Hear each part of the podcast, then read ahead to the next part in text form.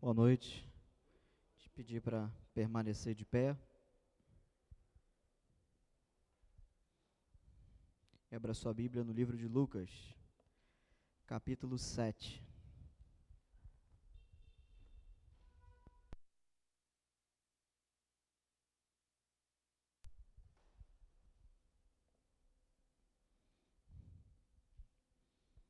Vou ler só o verso 11 por enquanto.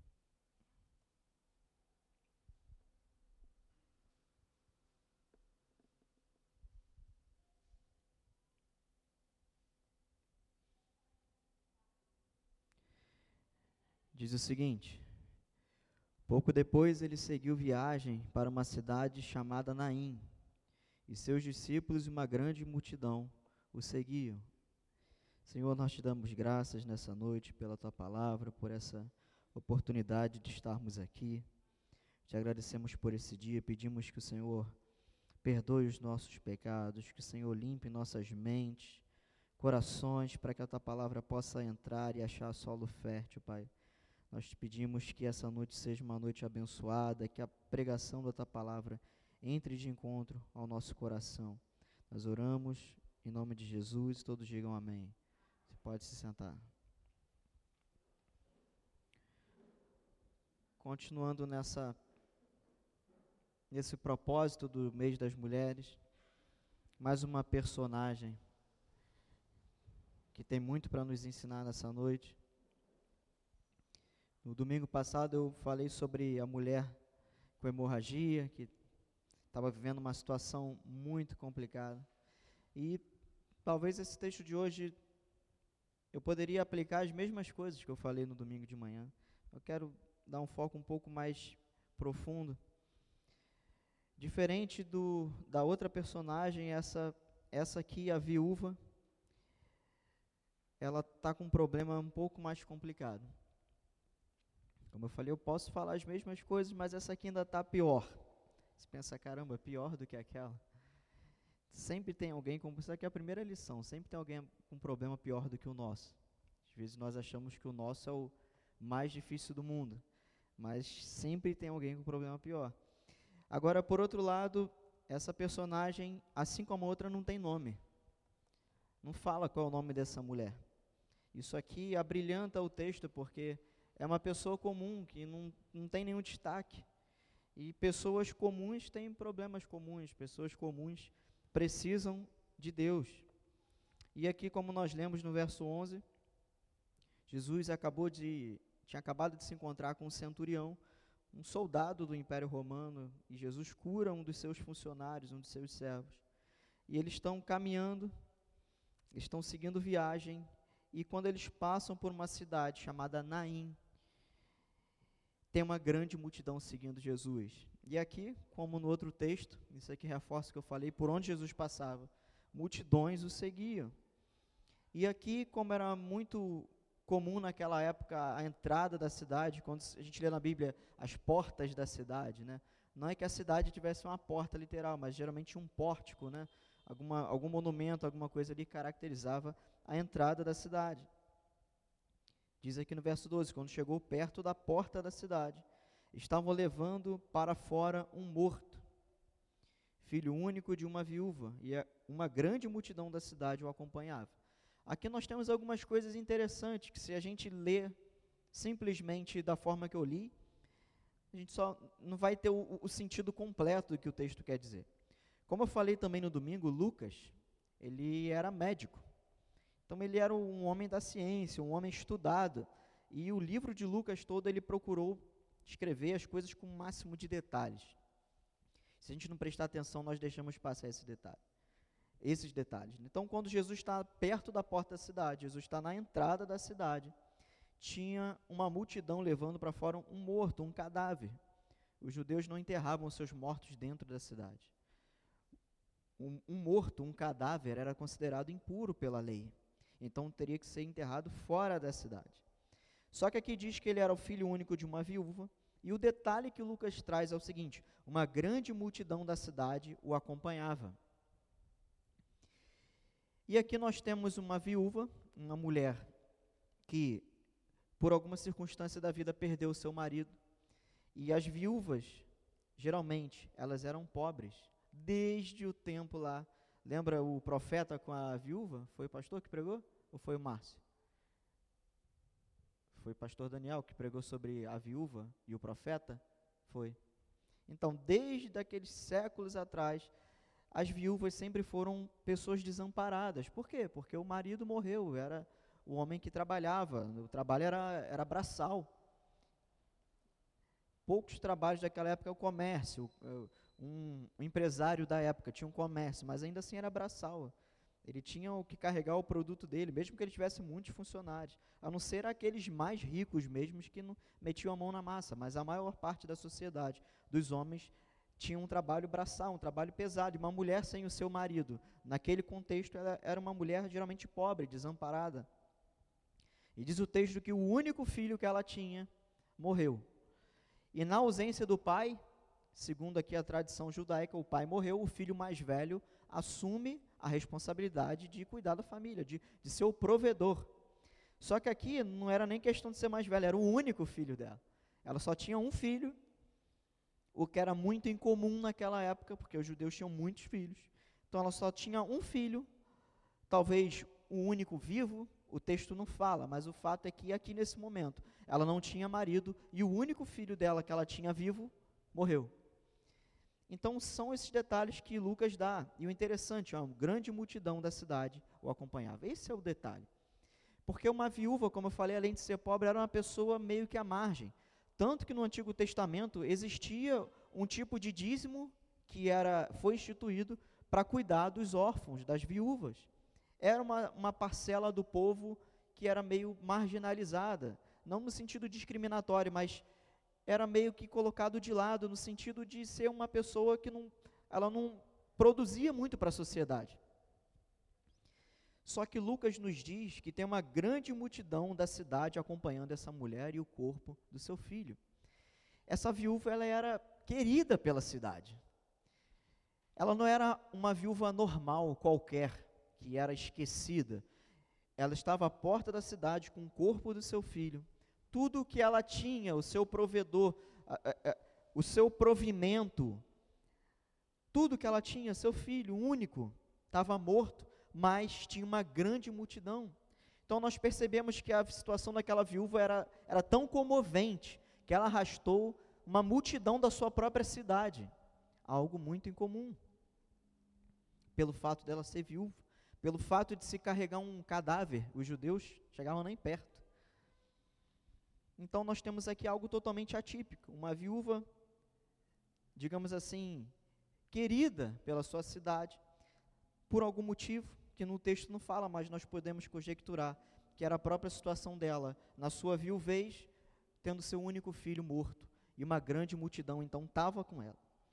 Verso 13: Logo que a viu, o Senhor se encheu de compaixão por ela e disse-lhe: Não chores.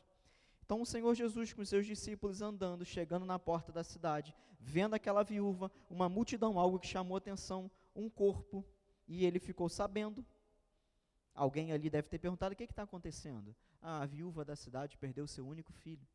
E Jesus, vendo aquela mulher, provavelmente ela expressando ali toda a sua dor, Jesus a vê e Jesus se enche de compaixão. Aqui nós temos uma outra lição, além de que eu falei que a mulher do fluxo de sangue tinha um problemão, mas dessa aqui era muito pior. Primeira lição que sempre tem alguém com problema pior do que o nosso. Segundo, Jesus, ele tem compaixão. Ele é o dono de toda a compaixão. Quando ele vê o sofrimento daquela mulher, ele se enche de compaixão. O pastor Jeff já teve aqui alguma vez falando, e eu um pouco antes dele, um pouco depois eu falei também, que esse termo grego aqui, o Novo Testamento, como você bem sabe, foi escrito em grego. A palavrinha aqui que foi traduzida para compaixão é, é alguma coisa que não tem uma tradução exata, mas sabe quando você está nervoso e você sente aquela. O pessoal fala borboletas na barriga. Quando você está nervoso, tem gente que fica nervoso, é o frio na barriga. Tem gente que tem um encontro importante, é, uma prova importante e dá aquela dor de barriga, sabe? A palavra grega é que as entranhas se moveram, se agitaram. Você já sentiu isso alguma vez? Você está nervoso que você sente aqui por dentro, literalmente, as suas entranhas se agitando? Jesus, ao ver o sofrimento daquela mulher, ao mesmo tempo que Jesus era 100% Deus, ele também era, ao mesmo tempo, 100% homem. Um mistério teológico que nós não temos como explicar é, exaustivamente, mas essa união do Jesus, o Deus encarnado, ele 100% Deus, sem pecado, mas também 100% homem, é, é, compartilhando das emoções humanas. Ele vê aquela mulher em tal sofrimento e ele ouve a multidão falando que ela era uma viúva que tinha perdido seu único filho. E o ser de Jesus se estremece de compaixão. Perdão, o interior de Jesus se agita de compaixão, de piedade, de misericórdia por aquela mulher. E ele vai até ela e o que, que ele diz? Não chores. Como eu falei, o, o nosso Senhor Jesus Cristo, Ele é o dono de toda a compaixão. Ele é capaz de nos olhar, de ver o nosso sofrimento e se compadecer da gente. Ele não é um Deus distante nos céus, apenas. Ele está sentado à destra do Pai, revestido de glória e majestade. Mas não somente isso. Nós cantamos aqui, a gente até alterou uma letra, lembra? És Deus de perto, né? E também de longe. Depois a gente voltou, mas qual é a ideia? Ao mesmo tempo que o nosso Senhor está longe, nas alturas, alto e sublime, Ele também está perto. Ele está dentro de nós, ao nosso lado, ao nosso redor. Ele está nos acompanhando. Você não está esquecido por Deus. Deus não se esqueceu de você. Por maior que seja o seu sofrimento, tal qual era dessa viúva, já tinha perdido o marido, e seu único filho. Nós não sabemos, como eu falei, se ela tinha só um filho ou se esse era o filho restante, se os outros vieram a morrer. Naquela época a expectativa de vida era muito pequena, as pessoas morriam muito facilmente. Você deve imaginar, a medicina não era evoluída. Qualquer gripe poderia matar uma pessoa. E os judeus tinham muitos filhos, então esse era o único que restou. Possivelmente, nós podemos imaginar, o texto não fala, mas nós podemos imaginar, por essas informações da época, que históricas e culturais, Quanto que essa mulher já tinha sofrido? Vamos imaginar que ela tivesse outros filhos e eles morreram e só sobrou esse. Aí morre o marido e agora morre o último filho, o único. Quanto sofrimento. Aí você pensa, mas isso é, esse problema é pior do que a da mulher hemorrágica? Sim, porque a mulher hemorrágica ela ainda tinha alguma vida para viver, embora fosse uma vida de dor, de doença. Agora essa aqui perdeu tudo. Essa aqui enfrentou a morte. Ela estava aqui estava assinada a sentença de morte dela. Como que ela ia trabalhar, se sustentar? Naquela época não era como hoje. Você faz um docinho e vai para a rua vender. Não. Era outra cultura. A sentença de morte dela também estava assinada, de pobreza total, terminal. Mas Jesus, vendo, ele se compadece, ele diz essas palavras: não chores. E como eu te falei, ele está perto da gente. O nosso Senhor Jesus está acompanhando as situações que nós passamos. E quando você, no meio do teu sofrimento, Ele está do teu lado e Ele se compadece. Nós temos um Deus que se compadece de nós. Nós temos um Deus que é puro amor, que a sua essência é amor, é graça, é misericórdia. E não só no sentido de perdoar os nossos pecados quando nós o ofendemos, mas no sentido também de se compadecer do nosso sofrimento. Diz o verso 14: Aproximando-se Jesus, tocou no caixão. Não é bem caixão, né? Naquela época não tinham caixões como nós temos hoje. Você já viu aquela prancha que os bombeiros, quando vão, os socorristas, quando vão atender alguém, eles colocam a pessoa em cima daquela prancha. Quando num jogo de futebol um jogador se machuca e o pessoal vem tirar ele de campo, aquela maca, aquela prancha, o pessoal da saúde fala prancha, né? Era mais ou menos o que tinha naquela época. Eram umas tábuas de madeiras ali pregadas. O corpo era todo enrolado em panos, tinha todo um ritual. Eu estou aqui resumindo. E o corpo era colocado ali. Geralmente quatro pessoas levavam aquilo. Tinha nas quatro pontas tinham ali uma parte onde a pessoa uma alça para a pessoa carregar. Geralmente eles pegavam aqui, botavam aqui no ombro, um ali, um aqui, um aqui, ia carregando. E de certa forma ali segurar na alça era o limite, né? Não podia encostar onde o corpo estava. Diz o texto que Jesus ele toca no caixão. Lucas é detalhista. Lucas fez questão de escrever que Jesus ele encostou, ele tocou, ele encostou aonde o corpo estava. O que era proibido pela lei judaica encostar num cadáver ou onde estivesse um cadáver. Eles só poderiam levar ali. É a mesma lógica da arca da aliança, lembra? Que tinha aquelas varas de madeira que eram usadas para carregar a arca. Encostou na arca, morreu. Mas ali na alça de transporte, está tranquilo. É a mesma ideia. Você vê que a cultura judaica, tudo aqui está interligado. Então, onde eles pegavam para carregar, tudo bem. Mas onde o corpo estava, não podia encostar. Jesus ele se aproximou e ele encostou no caixão. E o que que diz? Todos os que estavam levando ali pararam. Ah, agora tem a projeção, né? Até esqueci. Vou ficar olhando para lá, não vai me dar torcicolo. Vou seguir aqui. Jesus encostou e ao pararem os que levavam, ele disse: Imagina aquela multidão, uma mulher em sofrimento, um corpo, Jesus encosta lá no corpo. Imagina, deve ter sido aquele coletivo assim: Oh, olha, aquele homem encostou no, onde o cadáver está. Agora ele está impuro, que é o que a lei dizia. Jesus está sempre quebrando esses paradigmas da lei. E o que, que ele disse? Moço. Para quem que ele falou moço? Em algumas versões aí, rapaz, jovem, eu te digo, levanta-te. Jesus se dirigiu então para o morto e falou: Moço, levanta-te. E o que, que acontece? Verso 15: E o que estivera morto sentou-se e começou a falar. Nós temos aqui Jesus ressuscitando um morto. Ele tem todo o poder, meus irmãos. Nós vemos aqui Jesus tirando um homem do lado de lá, vamos dizer assim, lá do lado de lá do além, trazendo ele de volta. Ele é o dono da vida. Ele não é só o dono da vida que a gente conhece, ele também é o dono da morte. Ele tem poder sobre a morte. E aqui ele resgata a alma daquele jovem. Eu não vou entrar na alma, não vou entrar na alma, vou entrar na discussão é, se é corpo, alma e espírito como alguns gostam de debater, mas ele trouxe a alma daquele jovem do mundo dos mortos, do além, sabe? Eu estou usando terminologias aqui, do lado de lá. Ele trouxe de volta e colocou de volta no corpo físico daquele jovem. E ele se levantou e começou a falar.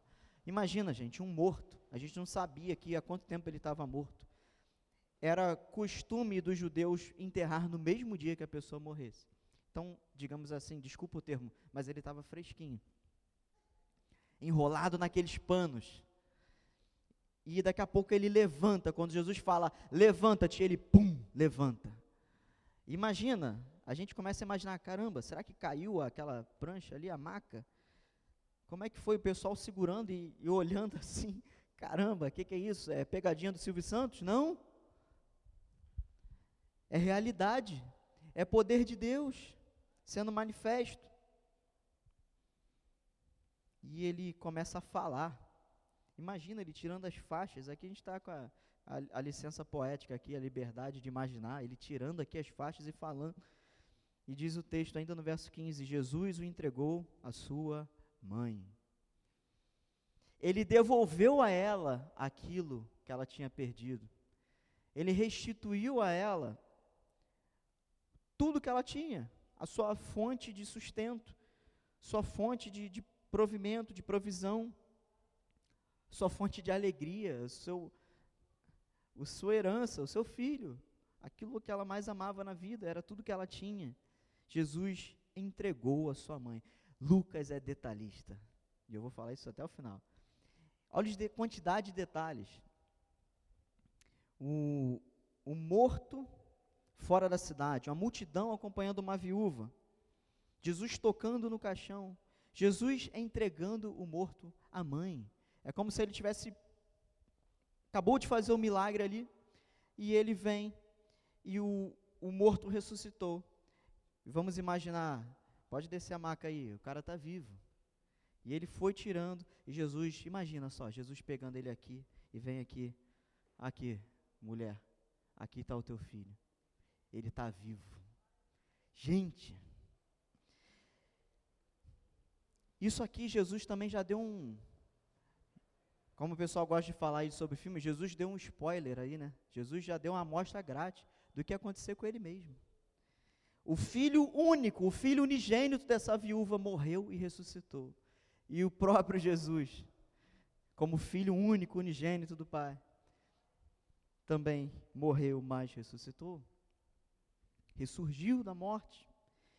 E a aplicação que eu quero fazer nessa noite é uma palavra breve. É o seguinte: todos nós, e nesse mês que nós estamos trabalhando, né, o tema de mulheres, falando mais especificamente as mulheres, quantas coisas talvez você possa avaliar aí no, no teu coração, na tua mente, quantas coisas que te eram caras, que te eram valorosas, ao longo da vida você não perdeu, não vieram a morrer. Sonhos, planos, projetos, situações, estou sendo bem subjetivo e bem genérico, porque eu quero que você entenda que faz parte da vida algumas perdas. Faz parte da caminhada. Faz parte dessa vida que vivemos, fruto da queda original, do pecado. Nós lidamos com dores e com sofrimentos. E o nosso Senhor Jesus não nos prometeu pare de sofrer. Ele disse: Olha, no mundo vocês terão aflições. Só que ele diz: tem de bom ânimo. E quando ele fala tem de bom ânimo, ele não está falando que nós vamos vencer todos os problemas. Ele fala: eu venci o mundo. Ele não está querendo dizer você vai vencer tudo e você vai ser sempre o vencedor, vai ser sempre, vai sempre ganhar medalhinha de ouro. Não. O que nos consola, o que nos faz ter bom ânimo, é a presença dele em meio aos problemas. Quando ele fala eu venci o mundo, ele está querendo dizer eu venci, eu tenho todo o poder e eu vou estar contigo. Ele não falou isso lá no finalzinho de Mateus? Eis que estarei convosco todos os dias até a consumação dos séculos. O que nos dá ânimo, irmãos, muitas vezes não é a vitória sobre uma situação. Um dia todos nós aqui vamos morrer. Crente morre mas não a segunda morte. Nós só trocamos de, de lugar, nós viajamos para um lugar melhor. Mas crente passa por situações. Se amanhã eu descobrir que eu estou com uma doença braba, porque eu sou filho de Deus e eu vencerei essa doença, Deus é que sabe, mas Ele vai estar comigo, eu vencendo a doença ou não. E se a doença for instrumento de Deus para me levar para perto dele? nós primeiro temos que ter essa consciência de que a vontade de Deus é soberana. Por vezes a vontade dele irá nos dizer: a minha graça te basta. Esse espinho é necessário, a minha graça te basta. Outras vezes ele vai dizer: não chores. E ele vai entrar com providência na situação. Nós precisamos ser cristãos maduros e entender que a vontade de Deus é sempre boa, perfeita e agradável e algumas situações adversas, e algumas situações que nos incomodam, às vezes teremos que lidar com elas até o final. Porém, Ele irá nos suprir em graça, em misericórdia, com seu consolo, com seu Espírito Santo consolador, ajudador. Nós, agora em maio, falamos sobre o Espírito Santo. Ele é o nosso auxílio, ele nos dá força, nos dá força e alegria necessária para continuar mas em algumas outras situações, e agora eu quero focar nessa segunda, tendo você entendido que às vezes a vontade de Deus vai ser que você passe, vivencie, experimente alguma adversidade. Isso é sempre para o teu bem. Outras vezes, ele vai entrar com providência e ele vai quebrar a lógica. Ele, como quebrou a lei aqui, ele encostou no morto. E ele ressuscitou um morto. Como nós não sabemos, às vezes, qual é a vontade de Deus, Jesus nos ensina a orar.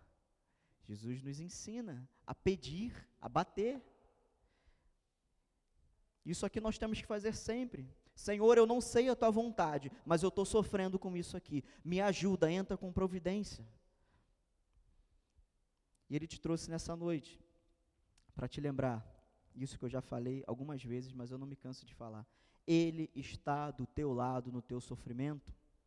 Ele tem compaixão de você, assim como ele olhou para aquela mulher e o seu ser se agitou, como diz essa, essa terminologia grega aqui que foi traduzida por compaixão, que é essa, esse frio na barriga, essa agitação das emoções, algo físico, sabe? Mexeu com o corpo de Jesus. Ele, como Deus encarnado, como eu disse, compartilhando das emoções humanas, ele foi abalado, sacudido pelo sofrimento daquela mulher e teve misericórdia. Ele também tem misericórdia da gente. Ele também tem compaixão da gente. Ele também está ao nosso lado no nosso sofrimento. E nós temos a liberdade e nós somos incentivados pelas Escrituras, ao mesmo tempo, a conhecer a soberania de Deus, a vontade dEle, que está sempre acima da nossa. Que por vezes a nossa, por vezes não, por muitas vezes, a nossa vontade será quebrada e a dele será feita. Mas as Escrituras, ao mesmo tempo que nos convidam a entender com maturidade cristã, com uma fé robusta de que Deus é soberano e a vontade dele sempre vai ser feita. As escrituras também nos incentivam a pedir ao nosso Deus, bater na porta,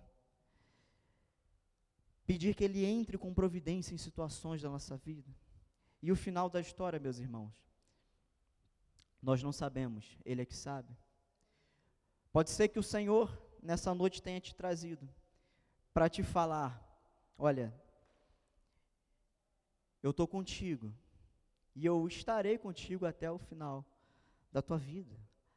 E não só isso, ele diz até a consumação dos séculos. Olha só como a terminologia bíblica é, é, ela, ela, ela é exagerada, né? ela quer dizer: olha, até o mundo acabar, eu estou com vocês, eu estarei com vocês. A presença dele, a doce presença de Jesus, nos conforta e nos consola. E pode ser que nessa noite ele tenha não só conforto, mas também ele tem um milagre para a tua vida. O conforto é certo. O milagre depende da vontade dele. E a vontade dele para nós é um mistério, é soberana, os pensamentos de Deus são muito mais altos, os caminhos de Deus são muito mais elevados. A vontade de Deus nós muitas vezes não conhecemos. Por isso somos incentivados nessa noite a entregar a Ele os nossos cadáveres. Qual é o teu cadáver? O que é na tua vida que já morreu? Lembra da mulher do, do com hemorragia que eu preguei domingo? Ela ainda estava viva, embora padecendo um sofrimento pesado.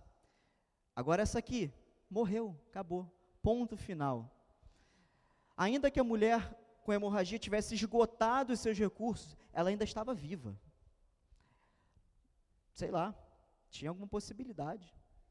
Ela poderia arrumar algum tipo de ofício e ainda ter alguma renda. Daqui a, daquele episódio, sei lá, um tempo à frente, a, a medicina poderia descobrir o problema dela. Quem sabe? Agora, essa mulher aqui, a viúva de Naim, mais uma mulher sem nome, o que nos remete a uma pessoa comum, comum como eu e como você. Essa aqui, tudo que ela tinha, não tinha mais recurso para esgotar. No caso dela era muito pior. Já estava morto. Morto e indo ser sepultado. O que que dentro de você, o que que na tua vida pode ter sido um sonho que morreu, um plano que morreu, uma situação que morreu, uma situação de relacionamento com alguém que morreu. Talvez a tua vida espiritual esteja morta. Estou levantando hipóteses. E você aí dentro, Você dentro aí da tua cachola aí, você sabe o que, que é. Eu não sei, eu não tenho poder para saber. Eu sei aqui da minha. Como eu falei também domingo, Deus está aqui. E diante dele todas as coisas estão nuas e patentes. Ele está vendo exatamente agora o que está na tua mente, no teu coração, o que está passando. Qual é o teu cadáver? O que, que morreu? Quem é o morto da tua vida?